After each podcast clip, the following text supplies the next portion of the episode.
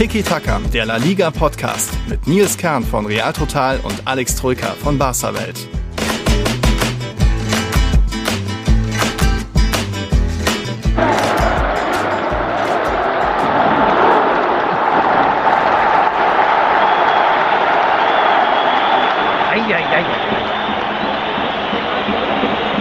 Da wollte ich nur die berühmte siebte Minute in Bernabeu, gewidmet der legendären Nummer 7, Juanito gewidmet, aufnehmen. Jetzt ist hier Aufregung. Naja, mit einem Five-Konzert geht's los. Hallo, liebe Zuhörer und Zuhörerinnen bei Tiki Taka. Ja, Alex ist noch nicht da. Ich bin hier im Stadio Santiago Bernabeu. Ihr habt es vielleicht mitbekommen. Die Baustelle Bernabeu ist wieder eröffnet. Zugänglich nicht nur für 22 Spieler auf dem Platz, wo gerade Celta Vigo führt, sondern auch für Zuschauer. Und Real Total ist natürlich dabei. Das wollte ich euch nur äh, akustisch zeigen. Ja, mal gucken, ob ich noch was dranhänge gleich an die neue Folge Tiki Taka. Aber ihr hört es, Tiki Taka ist back on Tour im Stadion, wie auch immer. Bis gleich.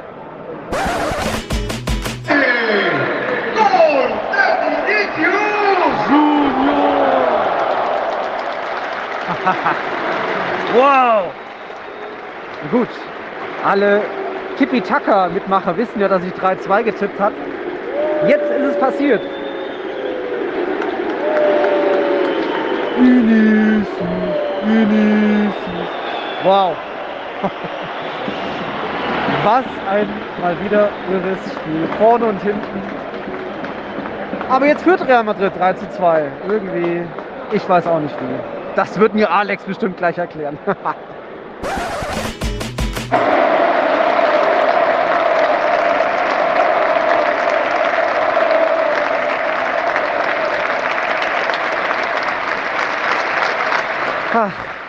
Wenn ich mal 36 werde, möchte ich auch so besungen werden. Luka Modric, meine Damen und Herren. Das war's schon wieder. So ein bisschen halt mir die Torhymne aus dem Bernabeu noch ein bisschen nach. Ah, ich habe fast ausgeschlafen.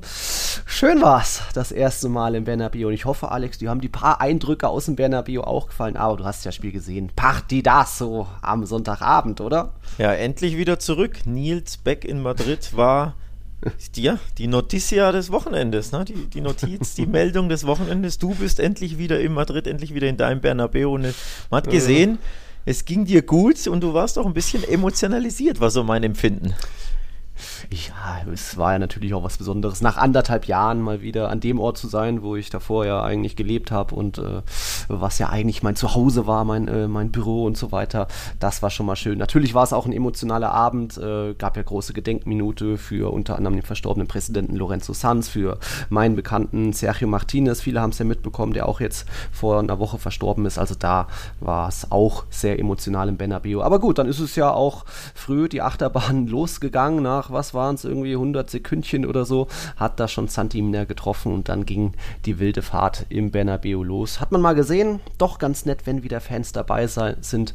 Der Faktor Bernabeu hat da vielleicht auch was gebracht bei diesem spektakulären 5 zu 2 Sieg über Celta Vigo. Ja, glaube ich tatsächlich auch, dass das Bernabeu da einfach ähm, ja, eine emotionale Rolle spielt, wahrscheinlich auch bei den Spielern irgendwie. Ist halt einfach was anderes in, dem, in diesem mhm. historischen Stadion sowieso, aber generell in einem richtigen Stadion zu spielen, gegenüber diesem, ja, Trainingsground, ne, dem, dem Di Stefano, mhm. also logisch, ich war nie vor Ort, kann es nicht sagen, wie die Atmosphäre war, aber am, am, TV sah das ja wirklich immer aus wie ein Trainingsstadion, ne?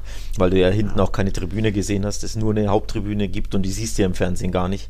Von daher ja, hat es mich nicht gewundert, dass da viele Spiele von Real Madrid, viele Heimspiele auch am TV irgendwie leblos rüberkamen. Also ne, so ein bisschen blutleer mhm. und so viele 1-0, 2-1. Mhm. Und kaum zurück im Bernabeu merkst du, okay, jetzt ist wirklich wieder ja. Fußball. Jetzt geht's ab, jetzt gibt's Emotionen, jetzt ähm, ja, Fans zurück natürlich nochmal on top. Ja. Ähm, aber ja, tatsächlich auch aus neutraler Sicht schön, dass es wieder im Bernabeu Spiele gibt. Celta war ja auch motiviert von Anfang an, also die hatten auch Bock, mhm. hier im Bernabeu ein Ausrufezeichen zu setzen bei, bei der Rückkehr. Haben ja eigentlich ein sehr gutes Spiel gemacht, Celta, muss man auch sagen. Also ja, fand ich auch als Zuschauer cool, dass es endlich wieder im Bernabeu zur Sache Ja. geht. Ja, einerseits Faktor Bernabeu, der da vielleicht was verändert, wodurch mehr Tore fallen, aber Real Madrid ist ja jetzt auch schon deutlich die beste Offensive der Liga mit 13 Toren vor dem FC Valencia mit 9. Also das liegt ja dann nicht nur am Bernabeu, sondern auch, weil vielleicht Carlo Ancelotti oder offensichtlich deutlich ein bisschen riskanter spielen lässt, was dann auch ein bisschen zu Lasten der Abwehr natürlich ist. Aber wow, jetzt wieder fünf Tore, Hattrick von Benzema, Partidasse von ihm, auch von Vinicius Junior. Da hat Ancelotti schon an einigen Schrauben gedreht. Und wenn man so sich erinnert, wie das unter Zinedine Zidane war, da war es ja dann fast schon sehr vorsichtig zum Tor sich kombinieren, wenn sich die Lücke ergibt. Ansonsten ist man auch mit einem 0-0 gegen Getafe oder gegen Betis zufrieden. Äh, so, so lauern auf die eine Chance im Spiel. Und hier gibt es Risiko, Pass nach dem anderen, Tempo, direkte Kombination, auch mit Hazard. Das ist schon eine Weiterentwicklung nach vorne, aber eben noch zu Lasten der Abwehr. Das waren ja teilweise wieder irgendwie Slapstick-Gegentore bei Real Madrid. Am Ende immerhin noch hat es noch gereicht zu, zu deinem Sieg, weil dann doch irgendwie eben Benzema top drauf ist. Übrigens, das erste Tor, falls Luis Enrique zugesehen hat, würde er sich denken, deswegen berufe ich Nacho nicht in die Nationalelf. Ich finde, da hat er keinen so guten Eindruck gemacht, der Kollege Nacho. Ähm, also ja. überhaupt das erste Tor, das frühe Tor, ne? Ähm, da sieht ja. die Hintermannschaft nicht gut aus. Der eine schießt den anderen an, so ein bisschen. Ich glaube, Nacho genau. schießt Militao an den Hintern und äh, keine Ahnung. Also das war wirklich ja. auch da wieder ein bisschen, äh, ja, wenn Lenglet und Co das machen, wundern wir uns nicht. Ne? So, also schon ziemlich ja. slapstick, ja. Da sah Real auch nicht so wirklich gut aus. Aber ähm, nach frühen Rückstand muss man sagen, die Mentalität hat gestimmt. Ne? Also ich fand schon in der ersten Halbzeit war Real ähm, ziemlich gut im Spiel, abgesehen ja von diesem Blackout. Ähm, mhm. Klar, hinten Hinten waren sie nicht sicher. Ich fand, Celta hat sehr, sehr gut gespielt, vor allem sehr, sehr gut umgeschaltet und gekontert. Also auch in der ersten das Halbzeit. Ja. Aber trotzdem, wenn du ne, 0-1 Rückstand bist, dass du als Real da direkt ähm, den Schalter umlegen kannst und mhm. ja, schon nach vorne spielst und aufs Tor gehst. Und also ein flottes Spiel. Hinten, ja, nicht sattelfest, mhm. weder die einen noch die anderen. Nach vorne waren beide sehr gut. Aber ja, dass Celta jetzt nicht bekannt dafür ist, die beste Defensive zu haben und dass äh, Real irgendwann das ausnutzt und zwar richtig, glaube ich, hat auch keiner erstaunt. Ja, hast es gesagt, war auch eine ziemliche Fehlerkette da, speziell beim 0-1. Miguel Gutierrez so ein schlechter Pass zurück in die Mitte und dann Nacho irgendwie aus kurzer Distanz so an Casemiro, der kretscht ins Leere, Nacho rutscht, rutscht selbst aus. Also da kam viel zusammen und dann auch Militao nicht ganz optimal positioniert gewesen. Egal, es ging ja noch gut aus, aber wir haben es in unserem Vorbericht bei Real total geschrieben, so ist Bernabeu ist zurück, aber Real hat immer noch diese Abwehrprobleme. Also mein Tipp waren 3 zu 2, dann am Ende sind, ist die Differenz doch noch ein bisschen höher geworden, aber irgendwie Real Madrid kassiert dann doch immer, aber solange es unter diesem offensiveren, bisschen mutigeren Fußball immer noch ein, zwei Tore mehr gibt, lohnt sich das.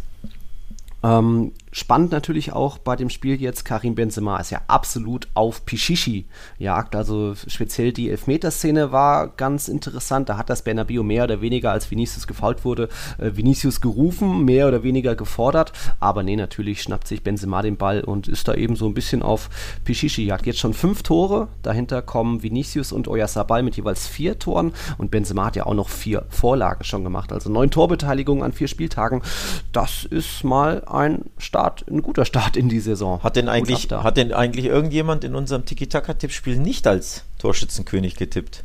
Wenn ja, warum nicht? Muss ich einige. fast schon fragen. Ähm, also ich habe ihn ja natürlich als Torschützenkönig. Wundert mich tatsächlich nicht, dass er so stark ist. Also war ja letztes Jahr schon brutal stark, war mhm. ja in der Corona-Rückrunde war er richtig stark. Ähm, mhm. Ja, tolle Form. Ja, aber manche haben doch bestimmt auch Memphis oder so äh, ja, ich habe ja auch Benzema als Torschü äh, Torschützenkönig. Naja, egal. Äh, ja, er hat natürlich da das große Ziel, jetzt nach so vielen Jahren, seit 2009 ist er bei Real Madrid äh, in La Liga, da wird das mal Zeit, dass er da mal den nächsten Schritt macht. Und den nächsten Schritt hat vielleicht irgendwo auch Vinicius Junior gemacht, also der so kaltschneuzig und präzise im Abschluss, gar nicht mehr nervös und mit flatternden Augen. So gut hat man den noch nie gesehen und jetzt steht er schon bei vier Toren in der Liga bisher in der Saison hat er nie mehr als drei gehabt. Also das jetzt auch schon nach vier Spieltagen. Ansage von ihm, da stimmt es auch im Zusammenspiel. Hat er auch noch in der Anfangsphase noch einen ganz guten Kopfball. Also da ist er auch fast unchained mittlerweile. Wie Ancelotti hat ja noch gesagt, so im Sommer von wegen, Vinicius muss weniger Kontakte haben, muss da ein bisschen klarer werden, schneller auf den Punkt kommen und das macht sich ganz klar bemerkbar, dass da Vinicius einen guten Schritt nach vorne gemacht hat und seine ganz große Schwäche, diese Nervosität im Abschluss, dass er die irgendwie bisher abgestellt hat. Also da bin ich auch gespannt, ob das so weitergeht. Ja, tatsächlich wieder für seine Verhältnisse ein cooler Abschluss. Also eiskalt vor dem Tor. Da muss ich mich erst dran gewöhnen. ich und die Madridistas ja. wahrscheinlich auch und äh, vielleicht er selbst. Ne? Ja, also da ja. wieder ja, hat er scheinbar ein bisschen Killer. dazugelernt tatsächlich. Ein bisschen cooler, mhm. ein bisschen routinierter vom Tor geworden. Klar, ähm, Step in die richtige Richtung. Muss man mhm. natürlich, nach Early Days muss man jetzt noch abwarten, aber klar, tut ihm, tut ihm brutal gut, wenn er da wirklich ähm, ja, einen eiskalteren, besseren, ruhigeren Abschluss hat, ist das auch eine Waffe für Real mhm. und eine, ja, eine tolle Sache natürlich. Ja. Nachdem, äh, ja, vor allem nachdem Hazard ja weiterhin keine Tore schießen kann. Ne? Da, da fehlen dir die Tore ja. über außen. Ja. Plötzlich sorgt Vinicius dafür. E etwas unerwartet. Unerwartet auf jeden Fall. Ich habe ja immer gesagt, mir fehlt so dieser zweite Scorer bei Real und ich glaube nicht an Bale, ich glaube nicht an Hazard, Jovic oder Asensio, aber so Vinicius hatte ich nicht so richtig nee. auf der Rechnung, dass nee. er das werden könnte. Also bisher aber ich glaube, letzte Saison ist er auch schon mit frühen zwei, drei Toren gestartet und da hat man gedacht, ja, vielleicht kann der ja noch ein bisschen Benzema entlasten. Na, war dann auch eher überschaubar mit drei Toren in La Liga. Mal gucken, ist, ist einiges in die richtige Richtung. Real Madrid ist ganz oben, zehn Punkte, da ist, das ist eigentlich fast ein perfekter Saisonstart, aber bei Celta Vigo sieht das anders aus. Ein Pünktchen nur, da werden wieder Erinnerungen wach an vergangene Saison, war, ja, war man ja auch früh im Abstiegskampf Kampf drin. Oscar Garcia wurde dann entlassen, dann kam Eduardo Codet. Also ein Punkt aus vier Spielen, das gab es zuletzt bei den Celtinias äh, 2016. Hm das Material haben sie ja, um besser zu spielen und es sah ja phasenweise auch ganz gut aus. Und die, die Mannschaft ist gut aufgestellt mit Santimina, Preis Mendes, äh, Aspas natürlich. Das, die kommen schon da raus, oder was meinst du?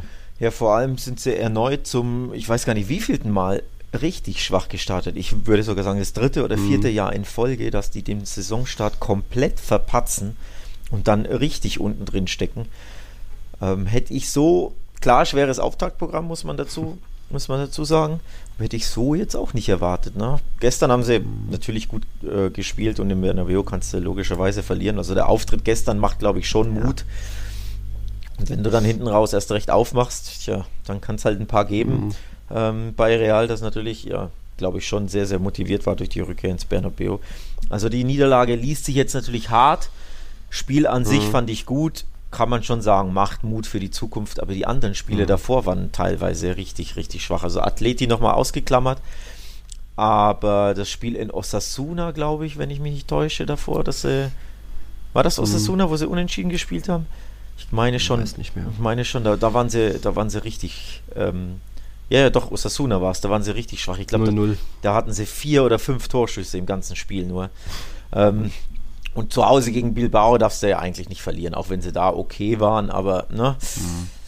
Ja, es läuft noch nicht so gut, aber ich glaube schon, dass sie unten rauskommen. Also eigentlich spielerisch sollten sie gut genug sein. Nach wie vor mhm. finde ich, die Abwehr ist einfach zu wackelig, zu inkonstant, zu ja, nicht mhm. hochkarätig mhm. genug besetzt. Also ja, wird ein bisschen, mhm. wird ein bisschen dauern. Vorne Hui, hinten Pfui. Ja, so, so kann man es. Wobei bis, äh, bis zu dem Spiel waren sie vorne ja auch nicht wirklich Hui. Also so viele, ja. so viele Tore hatten sie ja auch nicht erzählt, ne? Rein von Namen. Von den Namen her, ja. ja, ja.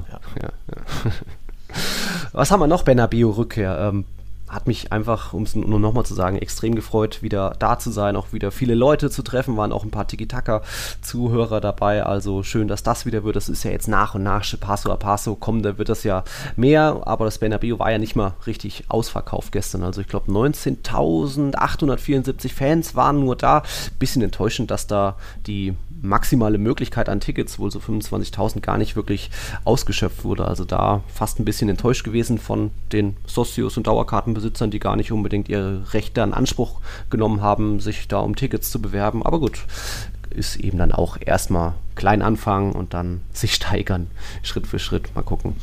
Äh, wie, war die, um, wie war die ähm. Baustelle Bernabeu so als Zuschauer? Also, ah. da kannst du davon erzählen, hm. weil klar, die Madridistas kennen natürlich alle die, die Videos und Fotos auf ja. Barcelona, äh, Barcelona ist ja schon Gottes Willen, auf Real Total natürlich. Aber kannst ja, ja so vom generell erzählen. Ähm, weil was aufgefallen ist, Real Madrid will natürlich nicht, dass es im Fernsehen zu sehen ist, dass das eine Baustelle ist. Fand ich interessant, dass sie mhm. ähm, die Gegengerade mit einer Plane gecovert haben, damit mhm. man ja nicht sieht, hey, hier wird gebaut. Also da sind sie schon ein bisschen stolz, dass es in anderen Vereinen nicht so. Ja. Da ist halt Baustelle, ist Baustelle, ist ja wurscht, wie das aussieht. Ne? Also in Deutschland oder sonst so. Aber Real ist, will das ja, zeigen, nee, hier wird, ne, wir sind fein, wir wollen nicht, dass ihr seht, dass hier Baustelle ist. Fand ich schon auch interessant. Gut, jetzt zum Beispiel Celta Vigo reißt aktuell, ich glaube, die Südkurve ab. Da ist so ein schönes buntes Banner davor aufgestellt. Da ich, hat man sich schon mal gefragt, wie das dahinter aussieht. Also da wird diese hässliche Ruine schon auch noch abgedeckt. Aber bei Real Madrid ist eben fast der komplette Unterrang weg, um einfach noch mehr Fläche zu haben für Baumaschinen. Die sind mittlerweile natürlich wieder raus. Der Rasen jetzt seit ein, zwei Wochen wieder drin. Und da muss man erstmal sagen, also so wie das vor diesen zwei Wochen aussah, mit auch einem riesigen Loch, einer Grube auf dem Spielfeld, weil da so ein Tiefregal lag Lager für ausfahrbaren Rasen entsteht. Und es entsteht auch jetzt noch, da wird unter Tage gearbeitet, ist jetzt eine Platte drauf mit dem Rasen. Wie das jetzt wieder, das Bernabeu sich entwickelt hat in diesen letzten ein, zwei Wochen, da äh, muss ich schon sagen, Respekt an die vielen, ich glaube 5000 Bauarbeiter, das ist, eigentlich sieht das Bernabeu fast ein bisschen aus, so wie es, wie San Siro jetzt, so mit so dieser, dieser offenen Dachkonstruktion, gar nicht so nach Baustelle, aber klar, es gibt viele, viele Ecken, wo die Kameras nicht hinzeigen, wenn man so auch mal nach hinten guckt, irgendwie unter die Tribünen, an die Wände, da ist schon einiges an Baustaub und Zäune und irgendwie irgendwas abgerissen, wo einfach eine VIP-Box nur noch eine Glasscheibe ist und dahinter ja, geht es dann nach unten und ja, ich war schon ziemlich beeindruckt, als ich das erste Mal wieder davor stand, weil einfach diese gigantische Dachkonstruktion, es wird dir so ein Schiebedach geben, ähm, einfach so, so in der Luft schwebt. Du merkst einfach, wie viele, viele hundert Tonnen Stahl das sind ähm, was da hochgebaut wurde und einfach das bisherige Dach abgenommen und Treppenaufgänge abgerissen.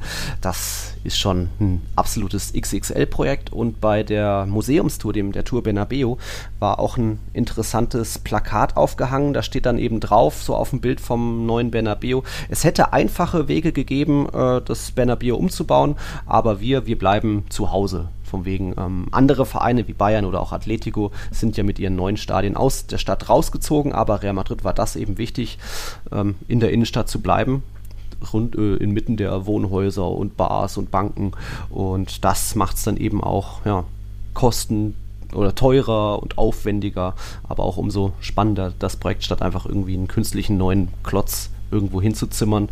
Also da es ist ein spektakuläres Projekt und da wird es so auch am Dienstag rum nochmal ein neues Video geben, wie bei äh, Real Total, rund um den Umbau und allen Kosten und so weiter.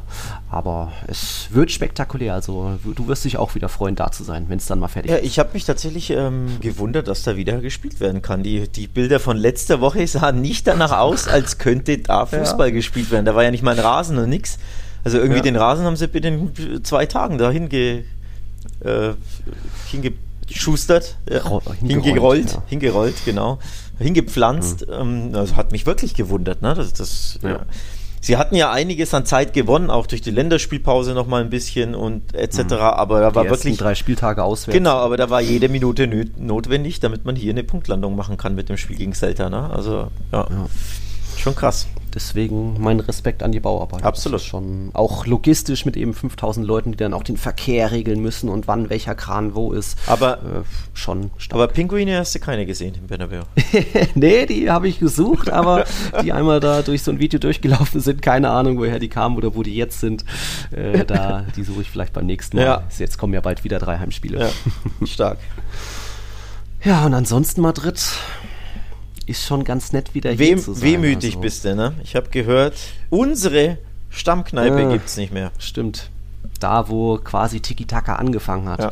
wo wir uns das erste Mal getroffen haben, äh, vor dem Klassiko 2019 oder einem der Klassikos 2019, äh, im Viejo Chamatin, ja, eine meiner Lieblingsbars gewesen, meinen 30. Geburtstag auch dort gefeiert. Ja, die gibt es nicht mehr, aber die sind wohl schon eher früh in der Corona-Krise haben die zumachen müssen. Aber so als ich so durch die Innenstadt dann gelaufen bin, also rund um Sol, da gibt es schon auch zwei, drei Läden, so La Risueña, La Taurina, ja, die waren jetzt auch zu. Aber gibt noch viele andere Läden und mein Schinkenmuseum gibt es natürlich weiter und das Luas, falls manche das kennen. Also ja, ihr ist, man merkt schon, dass ein bisschen das, was war in den letzten anderthalb Jahren. Auch wenn das natürlich nicht schön ist. Hm. Tja. So ist das leider. Ansonsten schönes Wetter und für mich geht es dann schon weiter am Dienstag nach Mailand. Aber Champions League, guck mal, dann natürlich nochmal weiter. Wir haben ja noch ein bisschen was in der Liga. Mhm. Wollen wir denn gehen zum, nennen wir es Meisterdusel? Provokant? Kann man, kann man schon so nennen, glaube ich. äh, ist ja auch nicht das erste Mal. es, war schon, es war schon vor der Länderspielpause mehr äh. als duselig. Ähm, 95. Minute gegen Villarreal. Richtig, richtig, äh, richtig bitter.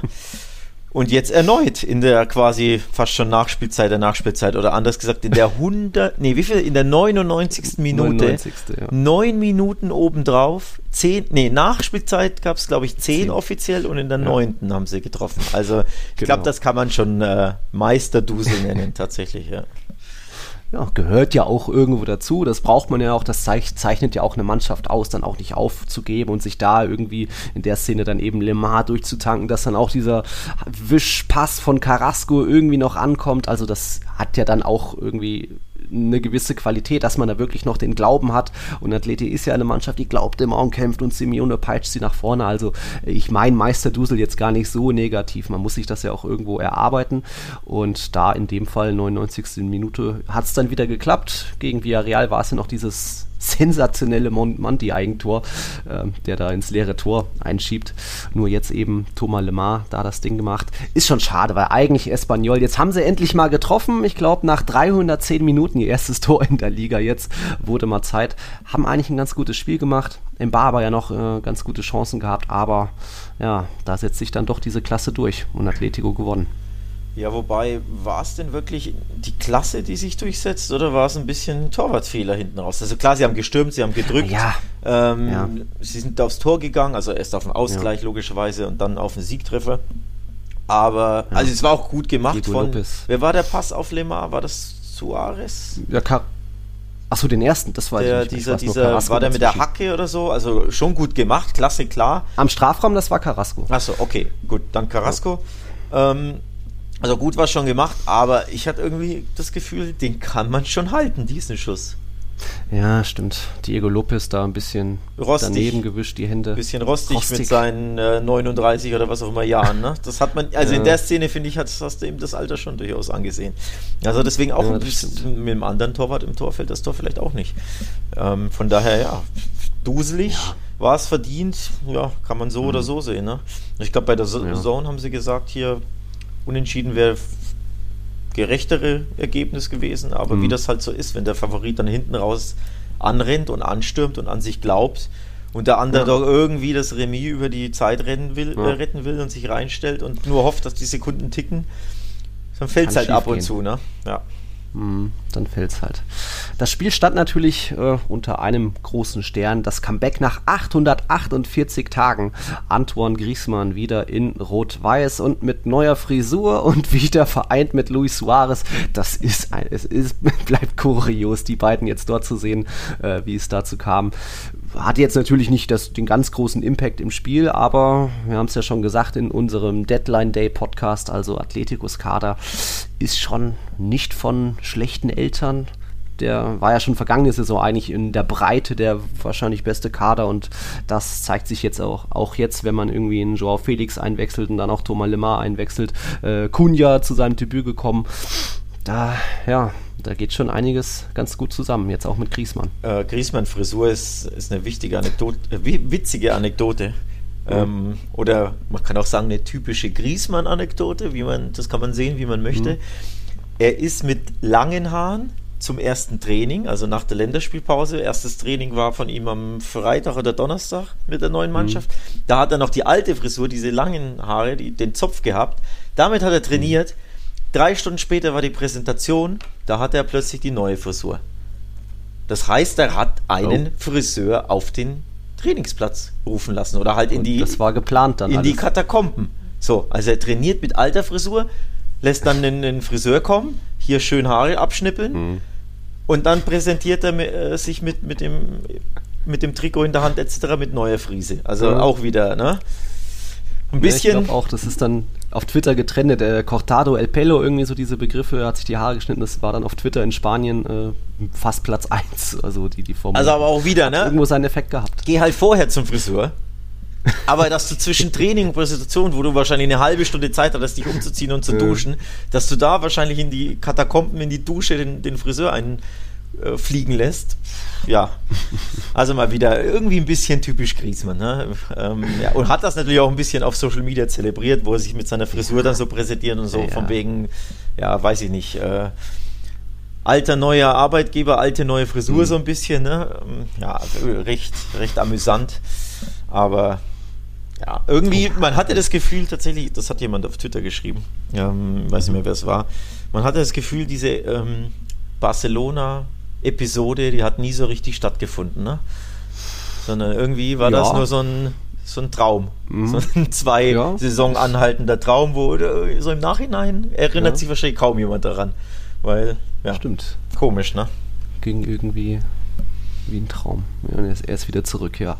Atletico natürlich auch mit 10 Punkten auf geteiltem Platz 1 mit Real Madrid. Also die beiden Mannschaften natürlich da voll im Soll, auch wenn jeder mal hier und mal da ein bisschen Glück hat und so weiter. Und noch eine Mannschaft ist weiter ganz oben mit dabei. Also es gab ja mehrere Tabellenführer an dem Spieltag, Mallorca ja auch noch, die haben jetzt verloren, aber ich will jetzt mal umlenken auf Valencia, wo wir vielleicht sagen müssen, war ja vorher so ein bisschen die Wundertüte auch. Äh, Bordalas kommt, nachdem der ja mit Retafe spielerisch nicht so überzeugen konnte. Ähm, die hatten ja Europa League Fußball, alles okay, aber es war ja dann doch oft sehr, zerstörerischer Fußball. Aber die Mannschaft oder Bordalas kann scheinbar doch nicht nur Rumpelfußball, auch wenn das sehr effektiv ist, was Valencia da macht. Jetzt bei dem Sieg auch. Ähm, ja, einfach die wenigen Chancen, die es gab gegen Osasuna, teilweise zu Golassos genutzt, 4-1 gewonnen. Und ja, jetzt war jetzt, glaube ich, der erste Auswärtssieg seit Januar. Also auch da so Valencia ein bisschen eine Durchstrecke gehabt. Und auf einmal sind sie auch da, mischen sie oben mit. Zehn Punkte nach vier Spieltagen. Das gab es zuletzt 2014. Danach sind sie dann Vierter geworden, immerhin. Also das geht bisher voll auf. Wäre ein starker Saisonstart, muss man einfach den Hut vorziehen, ähm, ganz ehrlich. Und dann auch 4-1 in Osasuna, die auch ihr Stadion umgebaut haben übrigens, ähm, wie wir ja wissen. Sieht auch ziemlich schmuck aus, das Ding, also ziemlich nice. Da, Ich glaube, das Osasuna oder Valencia, die haben das steilste, die steilste Tribüne jetzt so vom, vom Winkel. Irgendwas habe ich dabei Osasuna. ja, ja, die beiden müssten es sein. Ich glaube, ich glaube Ja. Osasuna war vielleicht offiziell von äh, ja, geometrischen Berechnungen her, keine Ahnung, aber die beiden äh, sind schon bekannt dafür, dass sie monstersteil sind, das stimmt schon. Also Leute, fahrt ins El Sadar. Wenn man da hinkommt, ja, in Ja, den Norden Ich weiß nicht, wie, wie einfach man da. Guck mal, hat Pamplo- Pamplona einen Flughafen? Ich habe keine Ahnung. Müssen sie wahrscheinlich, ne? Bestimmt. Ähm, auf jeden Fall, ja. 4-1 musste auch erstmal in Pamplona gewinnen. Man muss aber auch dazu sagen, dieses 2-1 war halt Dusel hoch 10, ne? Dieses ähm, Führungstreffer Valencia, abgefälscht von Aridane, dann wird der Mhm. Ball in, in der Bogenlampe, ne? Ähm, senkt, er sich da, senkt er sich da rein. Ähm, also gehört schon auch dazu zur Story. Ne? Du liest 4-1, boah, denkst du krass, aber sie lagen hinten. Das ist so eine Art geführt. Und dann brauchten sie schon ein Dusel, abgefälschtes Duseltor, um in Führung zu gehen. Und dann natürlich ähm, hatten sie Platz bei ihren Kontern. Und dann muss man auch sagen, Gedesch auch wieder ein bisschen wiederbelebt ne, von Borderlass. Ja. Also der, der auch einen richtig guten Saisonstart hat, ein tolles Tor zum 3-1, einen schönen satten Schuss. Dafür ist er ja eh bekannt. Der hat ja einen richtig guten Schuss, richtig gute Schusstechnik. Ähm, aber in den letzten zwei Jahren ja komplett stagniert, um nicht zu sagen, wirklich Genau. auch abgebaut. Ähm, also der wurde scheinbar ein bisschen wiederbelebt von Borderlass oder dem tat der Trainerwechsel gut, so kann man es glaube ich nennen. Ja, ich hatte es auch getweetet während dem Spiel. Früher habe ich so ein bisschen geträumt, dass mal Asensio und Guedes irgendwie bei Real Flügel Zange und vielleicht um den Ballon d'Or kämpfen, weil Guedes mal so eine richtig geile Zeit einfach hat und einfach auch unaufhaltsam war mit geiler Schusstechnik und Geschwindigkeit und einfach kaum zu verteidigen. Ja, äh, letzten zwei Jahre waren eigentlich gar nichts, aber jetzt Saisonstart macht Hoffnung. Gestern Golasso abgeliefert auch. Ähm, da geht einiges zusammen beim FC Valencia. Auch Carlos Soler wieder seine Torbeteiligung gehabt.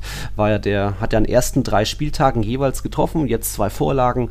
Ähm, das Spiel hatte schon auch einiges zu bieten. Golasso ist natürlich auch vom Moncayola für Osasuna, der die Führung beschert hat, konnte sich schon auch sehen lassen. Also die, die Highlights könnt ihr euch nochmal angucken.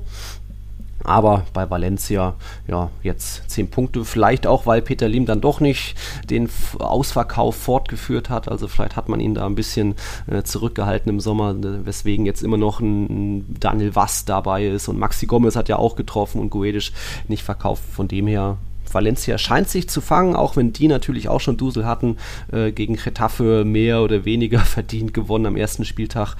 Ja, und jetzt auf einmal 10 Punkte nach vier Partien. Viel mehr kann man da echt nicht fordern bei dem vermeintlichen Chaos-Club. Ja, ist stark. Ich bin gespannt, ob sie da oben bleiben, natürlich. Dann vier Spieltage, ne? Ähm, ja, muss man abwarten. Aber grandiose Saisonstart, muss man, muss man echt sagen. Hätte ich so auch nicht erwartet, dass Borderlass ähm, ja, so schnell direkt die richtigen Knöpfe drückt. Mhm. Denn ja, ein neuer Trainer ist, wie du schon gesagt hast, ist ja immer eine Wundertüte. Ne? Da weiß man einfach nicht, was einen erwartet. Logischerweise, aber bisher sieht das richtig, richtig gut aus, zumindest ja. auf dem Papier von den Ergebnissen her. Ja. Wir bleiben mal in Valencia, denn beim FC Val äh, bei Udi Levante, da läuft so überschaubar. Die sind jetzt äh, saisonübergreifend seit zwölf Spieltagen ohne Sieg. Das gab es zuletzt 1997 haben aber auch wieder ja, es sich selbst äh, verbockt, wie gegen Real Madrid bei dem 3-3 ein bisschen äh, schlimme Fehler gemacht und auch jetzt in der Schlussphase, da war es dann äh, Sergi Guardiola, der Debütant von Rayo Vallecano, frisch gekommen, der hat da in der 93. Minute noch eingenetzt. Und da ist Levante eben wieder mal in der Schlussphase verbockt. Ah, jetzt haben sie immerhin drei Punkte aus vier Partien. Hm, also weiter so im Mittelfeld sind sie, aber da hätte schon auch mal ein Sieg bei rumkommen können. Ja, es hätten ja easy vier Punkte mehr sein können, wenn sie gegen Real das späte Tor in der, was war 88. oder so nicht kassieren und jetzt in der 93. Mhm. hättest auch zwei Siege auf dem Konto haben können, statt zwei Unentschieden. Ja. Ne? Mhm. Und natürlich ärgerst du dich gegen, also gegen Real Madrid ärgerst du dich etwas weniger wahrscheinlich, da bist du unterm Strich ja doch ähm, froh ja. mit einem Remis logischerweise, aber gegen Rayo zu Hause, da dürfen es nach Führung schon drei Punkte sein. Ähm, von daher wird die das natürlich brutal ärgern. Aber nur eine Niederlage aus, aus vier Spielen, also ja, warten zwar noch auf den ersten Sieg, aber man merkt ja, sie sind mhm. wie immer sehr, sehr unbequem. Und auch hier wieder, habe ich es im, Pod, im Podcast gesagt? Ich glaube schon, bei Levante kannst du eigentlich immer 1-1 tippen, du machst selten, du machst selten was falsch. Das ist unglaublich, ja. ne? Also, Aber ich, ich habe es nicht gemacht. Das, ist ja das, das Schlimme ist ja, ich habe so. ich habe auf Levante gedacht. Ja, ich dachte, gegen Dinge werden sie hier schon gewinnen zu Hause. Äh, ich hatte 1 ja, ähm, äh. Ich glaube schon, ja. dass ich auf, auf Levante getippt habe, wenn ich mich nicht täusche. Ja. Äh, Alex 2-1 auf Levante. Ja, ich sehe es hier. Du bisher Unlucky. Äh, sieben Punkte an diesem ja. Spieltag, ich zwölf und der Tobi führt mit 16. Das ist ja auch ein bisschen krank. Also Tobi, nimm weniger, ja. Bro. Ja. 16 Punkte schon. Ja. Ich rutsche ab. Spannend, ja, ist ja noch eng, geht ja ständig hier. Der Tobi hat jetzt 29 Punkt, äh, Plätze nach oben geklettert. Heute Abend sind natürlich noch zwei Spiele, Retafe Elche und Granada Betis. Also ist noch alles möglich, gib nicht auf, Alex. Mhm. Spannend bei Rayo noch. Die haben dann jetzt doch noch irgendwie vier, fünf, sechs Tage nach dem Deadline Day noch den Transfer vermeldet. El Tigre ist zurück, Falcao jetzt doch noch irgendwie offiziell vermeldet.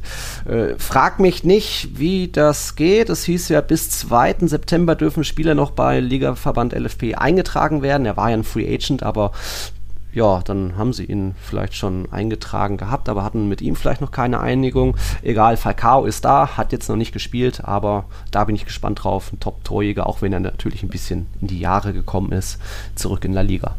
Ja, ob er so top ist, müssen wir abwarten. Kann ich dir tatsächlich nicht beantworten, mhm. weil ja, seine letzten Jahre bei Galatasaray habe ich jetzt nicht so verfolgt, um zu sagen, ist er noch ein Top-Torjäger? Er war natürlich ein absoluter Top-Torjäger, das schon, aber was hat er noch im Tank? Wie alt ist er? 35, 36? Ja, ich glaube auch.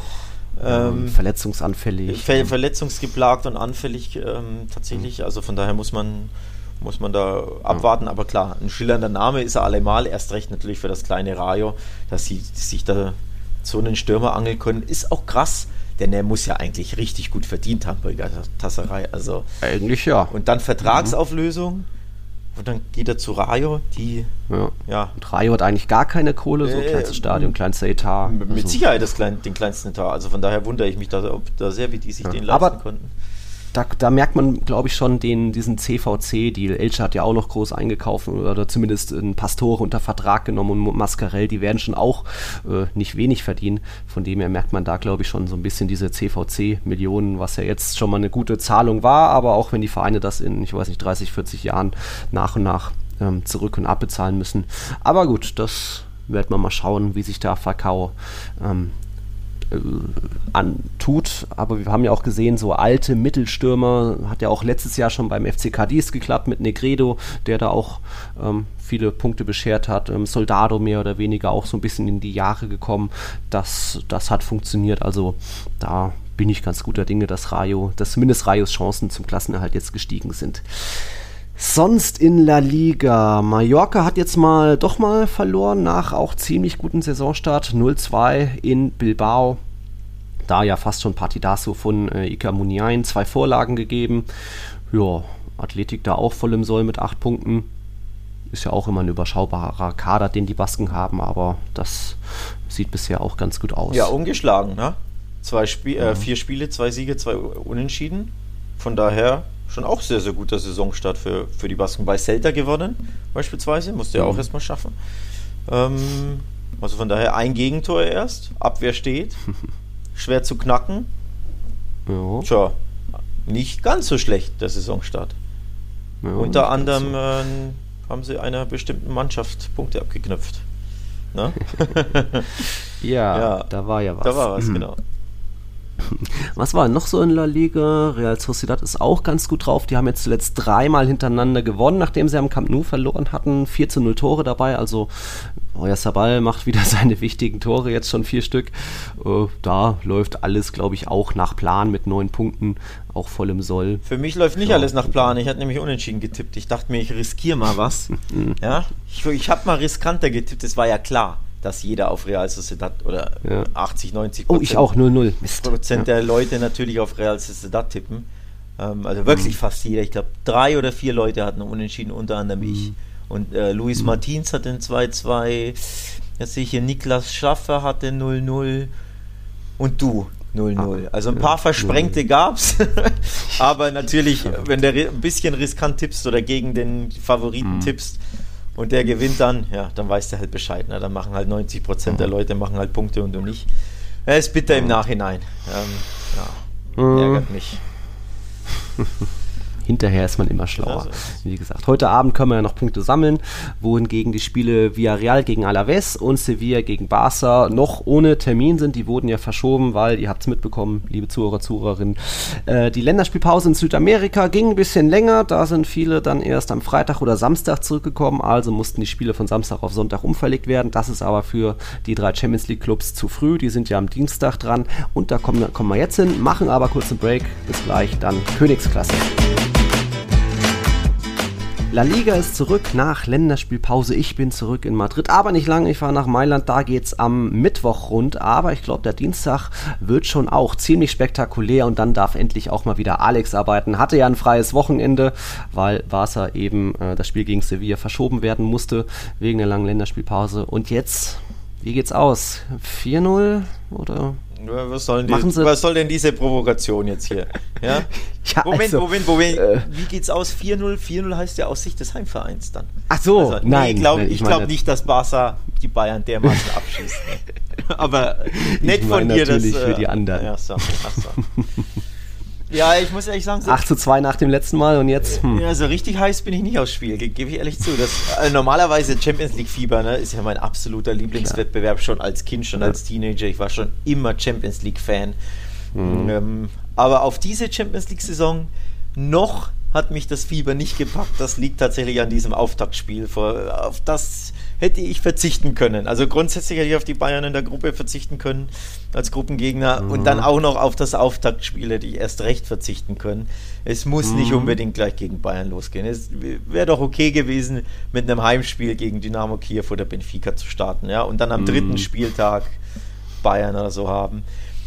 Denn ganz ehrlich, Barca weiß ja überhaupt nicht, wo sie stehen und der Kader ist ja, ja. Ne, sehr, sehr, ja. ja überschaubar. Überschaubar aktuell natürlich im Sturm. Also Anzu fehlt dir, dir fehlt Dembele, dir fehlt jetzt Braithwaite. Ähm, hat jetzt irgendwie, was war das, Sehnen, Meniskus, irgendwas Verletzung, wird wahrscheinlich sehr hm. lange ausfallen, ein paar Monate. Also dir fehlen vor Aber ihr habt ja den, den Niederländer. Ja, genau. Das heißt, wohl Luke de Jong wird, Achtung, ich freue mich sehr, gesetzt sein gegen Bayern. Gehe ich mal stark von aus im Sturm. Also hier schön von Anfang an mit mit Lucky Luke mhm. da vorne drin. Oh Mann, ey. Lucky Luke? Naja, oh. gucken wir mal. Ja, ist, ist natürlich schwierig. Ne? Ähm, drei Spiele hast du jetzt gehabt. Zwei davon mhm. waren okay, fand ich. Klar, das schwere, mhm. schwere Auswärtsspiel im San Mames 1 zu 1, aber mein Gott, kann man ja mit, dann mit leben. Mhm. Retafe hast du gewonnen, aber da hast du dich schon nicht mit Ruhm bekleckert. So, dann kommt Länderspielpause. Jetzt hast du kein, noch keinen Rhythmus und jetzt kommen direkt die Bayern, die am Wochenende erneut sehr, sehr stark waren in Leipzig. In Leipzig. Absolutes Ausrufezeichen ja. gesetzt, wirklich brutal. Wieder die Dampfwalze FC Bayern München. Also, ja, Barca weiß nicht, wo sie stehen, sind, haben Verletzungssorgen, ne, sind logischerweise im Umbruch mhm. nach Messi-Abgang und dann direkt gegen die Bayern starten in der Champions League. Ja, Hätte ich jetzt so nicht benötigt. Ne? Die ähm, Blätter aus Barcelona, so Mundo Deportivo Sport, haben ja schon direkt nach der Auslosung getitelt, ah, Revancha. Und ich glaube, das gab es auch heute wieder, Revancha. Also äh, Rache, Revanche nehmen für das 8 zu 2, das äh, legendäre. Hm, ist schon ziemlich mutig. Also bei Bayern ist halt auch das Problem in Anführungszeichen, die hören halt auch nicht auf, wenn sie, wenn sie führen. Die können dir ja richtig wehtun, wie damals beim 8 zu 2, wo vielleicht Real Madrid irgendwann mal einen Gang rausnimmt und irgendwie verwaltet und Atleti sowieso. Ah, könnte schon wieder ziemlich wehtun. Äh, immerhin, es gibt ja auch noch positive Erinnerungen für Barca-Fans an Bayern. Es war ja das letzte Mal euer Finale, da hattet ihr im Halbfinale, glaube ich, die Bayern geschlagen 2015. Ja, war ich war in das, München. Ich, ja. War ich in München. Uh, ja, also nicht geschlagen, äh, 2 zu 3 verloren. Hm. Ähm, aber im Hinspiel hatten sie ja 3-0 gewonnen. Da war ich, genau. da war ich sogar bei beiden Spielen. Also ich war beim, uh. beim 3-0 und beim 2-3. Ja, aber es ist in grauer Vorzeit ne, gewesen. Mhm. Äh, ja. Schön. War noch MSN. Genau, da gab es noch MSN. Schöne Erinnerungen sind es natürlich, aber hat mit dem aktuellen Barca ja sehr, sehr wenig mhm. zu tun. Vor allem der Sturm. Also, jetzt musst du mich wieder dran erinnern. Ne? Ich habe es ja in der Deadline Day Folge gesagt, von MSN, von Messi, Suarez, Neymar zu Luke de Jong, zu Braithwaite und Co., wobei Braithwaite jetzt verletzt ist, aber ja, ein ja. schöner Downgrade. Von daher, mhm. ja. Also aus Barca Sicht, klar, Camp Nou immer eine Festung und ne, was Besonderes mhm. und so, aber ich glaube, ich wäre mit dem Unentschieden wäre ich, schon, wär ich schon zufrieden, um ehrlich zu sein. Ja, jetzt wo sich unter Nagelsmann, wo es wieder mehr und mehr funktioniert.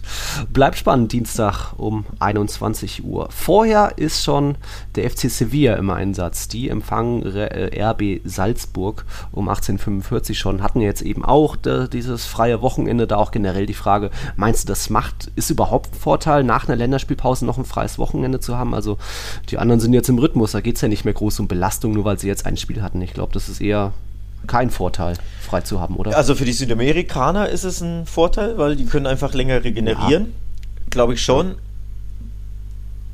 Für die anderen Spieler, die, also auch natürlich Länderspielreise hatten ja auch Franzosen, Deutsche, Spanier, ja. alle hatten Länderspiele, ne? Jetzt nicht falsch verstehen, ja. aber die anderen hatten halt die, die, weiteste Anreise und vor allem mit den blöd gelegenen Länderspielen, ja. die da Freitag oder wann zu Ende waren, ne? Genau. Ähm, also da ist es ein Vorteil. Kuhmann meinte, glaube ich, auch, dass es ein Vorteil ist, dass sie eben, weil sie ja ein Auswärtsspiel eigentlich gehabt haben in Sevilla und Barca reist zum Beispiel gerne in der Nacht direkt schon zurück. Sprich, die hätten mhm. dann, wann hätten sie gespielt? Normalerweise um 9, glaube ich, Samstag. Ich glaube, terminiert mhm. war Sevilla Barca um, auf 9 Uhr. Samstag. So. Das ja. heißt, Spiel zu Ende um 11 bis du im Hotel bist, mhm. ist, äh, oder nicht im Hotel, bis alles fertig ist um eins und dann fliegst du heim und bist um drei irgendwie in Barcelona und musst dann ins mhm. Bett. So. Und die, da, dieser Rhythmus Auswärtsspiel haben, wenn am Dienstag schon Champions League ist, ist halt hart. Ähm, mhm. Das fand Kuman, das ist positiv, dass sie ein freies Wochenende haben. Aber klar, der Spielrhythmus, der fehlt der Mannschaft jetzt seit ja, drei Wochen jetzt, ne? zwei, drei Wochen Länderspielpause so. Also natürlich möchtest du lieber gern ein bisschen Spielrhythmus. Es gab tatsächlich sogar Vereine, ich glaube, die haben Freundschaftsspiele abgehalten ähm, zwischendurch. Ja, da war was. Ja, das eine, Ligavereine hatten. Ähm, Barcelona hat, glaube ich, tatsächlich sogar gegen El Prat auch getestet, hinter verschlossenen Türen, gab keine Live-Aufnahmen, nix. Keiner weiß äh, so richtig, wie ging es überhaupt aus. Also ich habe sogar auf Twitter, sogar auf Twitter unterschiedliche Torschützen gelesen, weil man sich nicht okay. sicher war, ja, weil niemand das Spiel schauen konnte.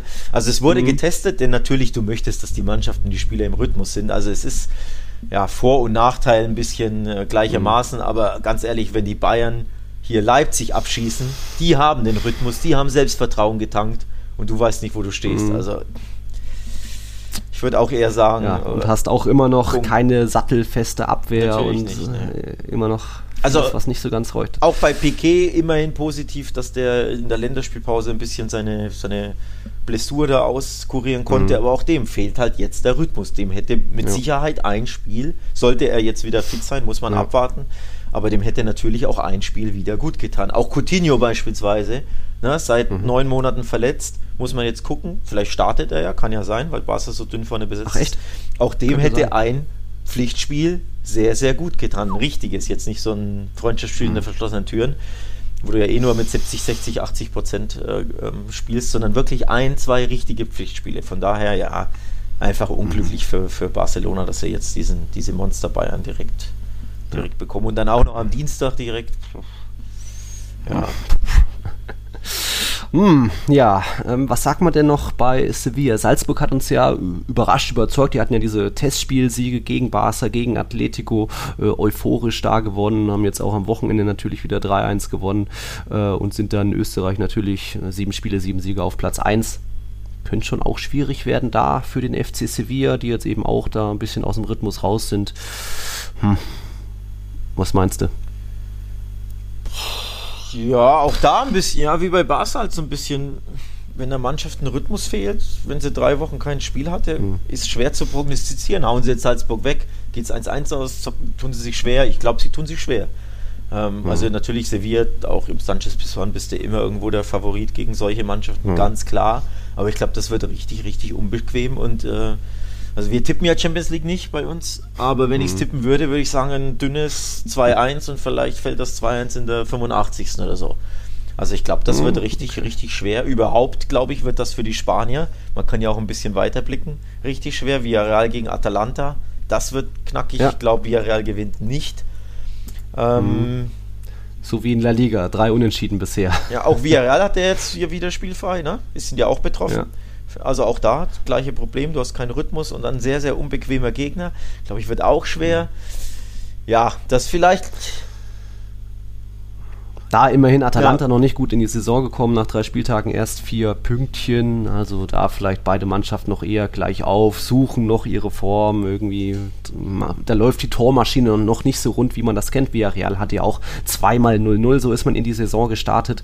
Also das kennt man ja gar nicht mehr. Das ist, aber wenn es da mal keinen Elfmeter gibt für Gerard Moreno, dann wird es halt schwierig.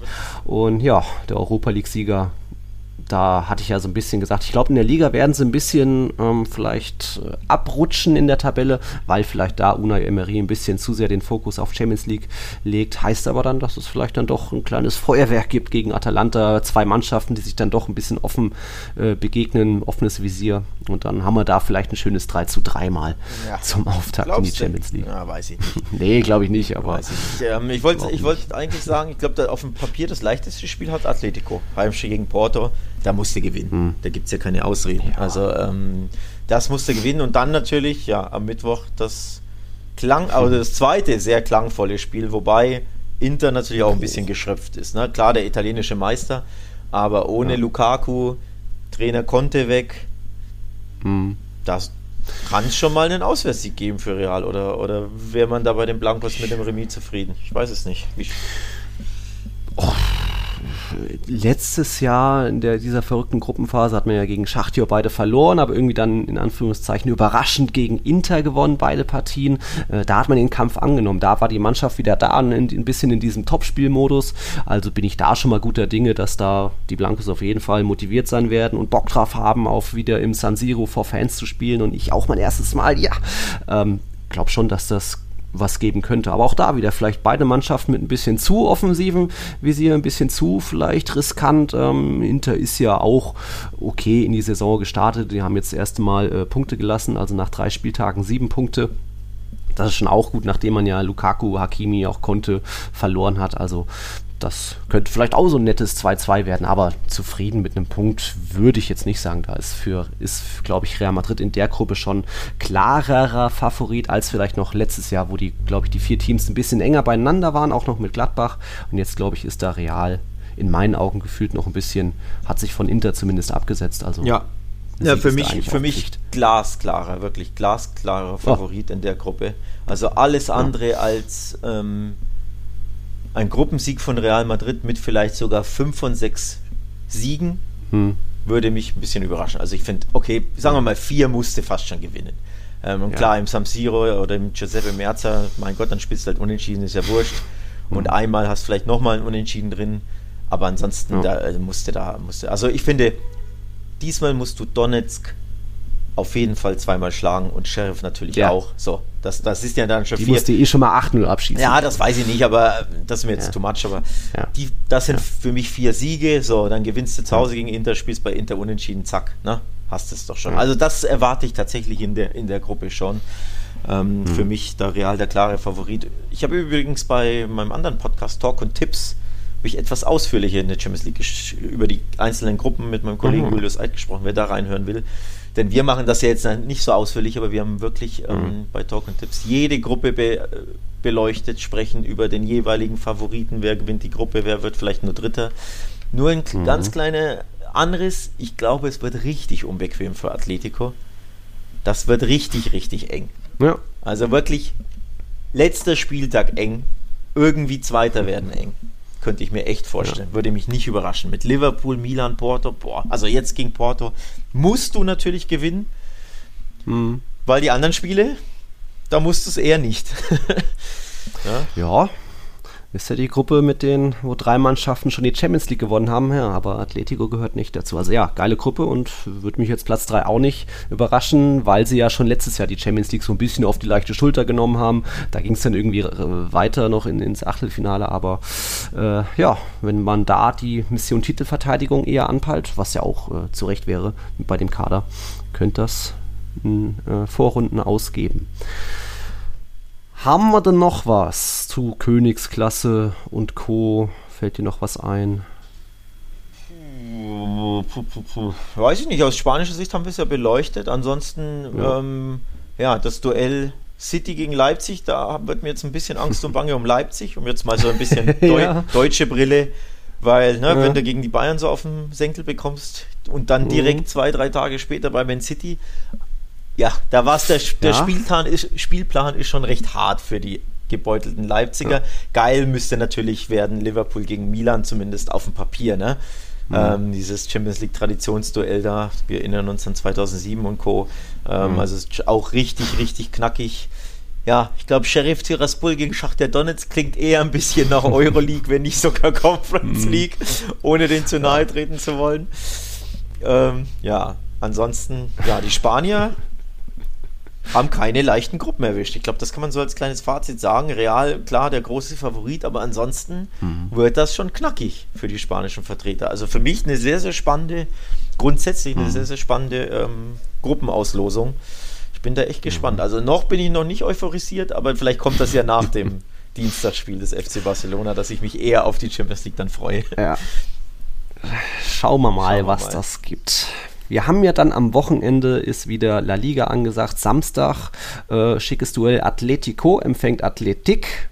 Das vers verspricht doch auch schon mal einiges. Ein schönes 1-0 wieder in der 99. äh, Sonntag dann Real Sociedad gegen Sevilla. Ja. Valencia gegen Real Madrid. Da war ja auch mal was Real im Mestalla. Ah, jetzt Bordalas bleibt der Höhenflug. Und Montag dann hä, ist Barca am Einsatz. Warum spielt ihr denn am Montag gegen Granada? Ja, Weiß keiner. ähm, ich kann es dir nicht sagen. La Liga. Ja, La Liga, Sag genau. Warum spielt ihr am Montag hier? Das ist die Antwort, richtig. Warum? Weil La Liga, warum auch immer La Liga Dinge macht, die man sich nicht erklären kann. Also nochmal, war es halt jetzt spielfrei? Okay, ne, das ist ja verständlich hier, Länderspiele und dies, das. Ähm, wobei das eher, eher, muss man ja auch sagen, eher Sevilla zugute kam, denn die haben ja, glaube ich, vier Südamerikaner und drei oder vier sind sogar Stammspieler. Und Barca hätte ja nur Araujo, der ja nicht mal, nicht mal wirklich Stammspieler ist. So.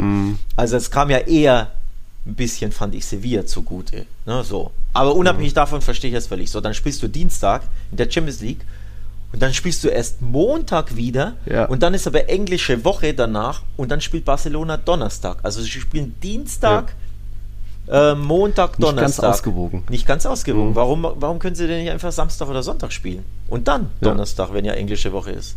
Also das muss man nicht verstehen, da auch wieder spielplanmäßig, da kann man sich schon auch ein bisschen beschweren. Das ist, finde ich, schon Mhm. ein Nachteil, da Montag, Donnerstag spielen, wenn alle anderen, ähm, ja.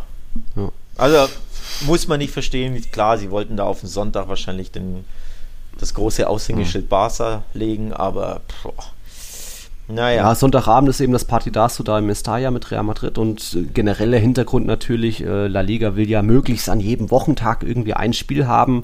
Ja, und dann, man hätte es natürlich anders legen können, auch ja, Real ja am, am, am Samstag im Mestalla, sodass dann Barca am Sonntag hätte spielen können. Aber da will halt La Liga so viel wie möglich oder so, so breit wie möglich den Spielplan strecken, auch mal Freitag, auch mal Montag, auch wenn das ja eigentlich nicht jeden Spieltag sein soll. Gab es ja auch schon Streit mit der RFEF, dem anderen Verband.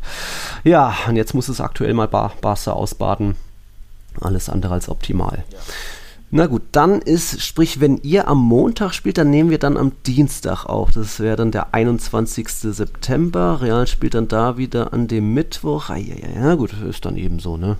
Kriegt ja, schon hin. ich würde auch sagen, ähm, also an alle Hörer die, und Hörerinnen die Info, dass wir dann ähm, die nächste Folge am Dienstag, damit wir da wenigstens das Barca-Spiel drin haben. Hm. Denn jetzt gab es eine, eine Folge ohne Barcelona. Gut, die Madridistas und mhm. Blancos werden das verschmerzen können wahrscheinlich. Aber klar, wir wollen ja irgendwie den anderen großen Verein da schon mit äh, covern. Mhm. Und von daher würde ich auch sagen, die nächste Folge geht dann Dienstag nach dem Montagabendspiel online, damit man da gucken kann. Gibt es Krisen-News? Ne? Weiß man ja nicht. Kann ja sein, dass mhm. wir da den besonderen Blick. Oder hat Barca eine Monsterwoche hinter sich, weil mhm. Bayern geschlagen und dann in La Liga auch gewonnen. Wir werden es hm. sehen. Wir warten es ab und werden es dann am Dienstag besprechen. Ja. Ja, heute eben nochmal La Liga Getafe gegen Elche. Ich, ich fahre wohl hin mit meinem Kumpel Olivier, da mal wieder im, äh, im Kolosseum sein. Granada gegen Betis ist dann auch noch. Mal gucken, ob hier äh, Tobi, der Führende an diesem Spieltag mit seinen 16 Punkten, noch gestürzt werden kann. Aber ganz vorne weiterhin Peter, starke 62 Punkte, dann Maurice mit 59 Punkten. Ich dahinter immerhin mit 54. Also ich bleibe obendran. Alex muss halt noch ein bisschen nachlegen. Ja. So schaut's aus, so schaut's aus, ja. So schaut's aus. Gut, ich gehe jetzt raus, hol mir meine Kanya, mein Bocadillo. Um 11 Uhr. Edge. Na klar. Na klar. Ja, ja, ja, Zur Frühstückszeit eher. Ja. äh, von mir bleibt nur so nochmal der, der Hinweis, wie immer, ähm, diejenigen, die uns supporten wollen, die das gut finden, was wir hier machen, ähm, Patreon.com slash Podcast ist der Link, da könnt ihr uns supporten. Da gibt es Infos über unseren neuen Discord-Channel etc. etc. Also guckt da mal gern vorbei. Und wir hören uns, Nils, wieder am Dienstag, ne? Haben wir Dienstag. gesagt. Also dann habe ich wieder schöne Woche Pause von dir. War ja jetzt eine, war ja jetzt zwei Wochen Pause gut. Jetzt ja. du genießt. neidisch bei meinen Instagram Stories. Hm. Du genießt das äh, Wetter in Madrid und das Wetter in Mailand dann, wobei ich gar nicht weiß, wie das Wetter in Mailand ist, aber ja. bestimmt gut. Wobei hier ist ja auch nicht so schlecht in Deutschland. Ne? Wir haben ja auch 23 Grad, von daher in dem Fall bin ich jetzt gar nicht so neidisch, wie es eigentlich sein würde. Aber tatsächlich so ein bisschen Spanien ein bisschen abhängen, mhm. da hätte ich schon auch Bock drauf, muss ich sagen. Ja. Beim, beim nächsten Kubata denke ich an dich. Okay, das freut mich. also, liebe Leute, danke fürs Zuhören. Heute mal eine kürzere Folge, ist ja auch mal ganz willkommen. Und dann hören wir uns nächste Woche wieder. Macht's gut, bleibt gesund. Ciao, ciao. Servus, ciao.